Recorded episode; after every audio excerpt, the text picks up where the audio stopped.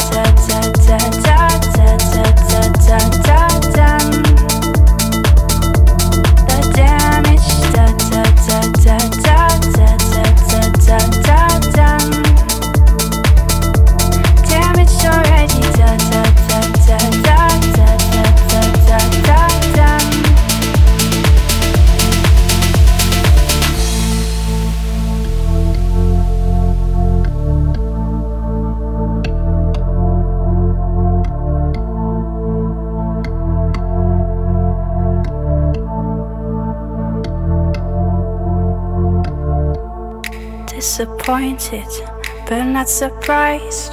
Cause everybody told me you and shit, guess they were right. You didn't love me, you never did. But I was in denial of the fact you only used me. Consumed me to make you feel better about yourself. Desperately in need of filling up your loneliness with someone else the damage done,